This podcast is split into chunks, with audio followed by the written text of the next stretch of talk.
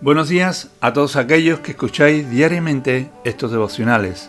En nuestra vida queremos ser amigos o que se nos vea con gente relevante, seguir su ejemplo o parecernos a ella, gente que tiene una posición de autoridad, de prestigio delante del pueblo, o simplemente que sean reconocidos en alguna esfera de la sociedad.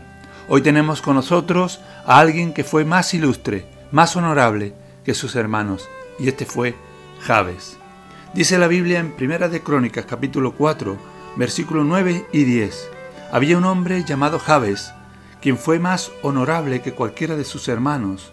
Su madre le puso por nombre Jabes, porque su nacimiento le causó mucho dolor. Él fue quien oró al Dios de Israel, diciendo, Ay, si tú me bendijeras y extendieras mi territorio, te ruego que estés conmigo en todo lo que haga, y líbrame de toda dificultad que me cause dolor.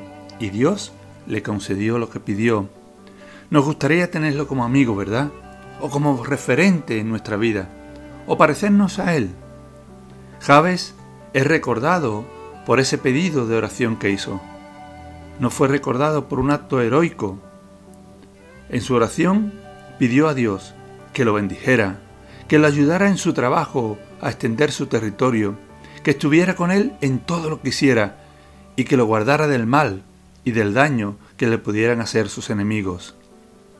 Javes reconoció a Dios como el verdadero centro de su vida y trabajo.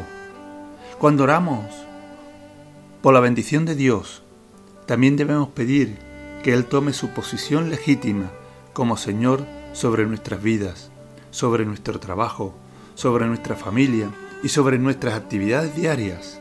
Obedecerle en, la, en las responsabilidades diarias, eso sí es heroísmo. Javes oró especialmente para ser protegido del mal y del daño que éste pudiera hacerle. Vivimos en un mundo caído, donde abunda el pecado y la maldad, y es importante pedirle a Dios que nos mantenga a salvo del inevitable mal que sale a nuestro encuentro y que diariamente enfrentamos.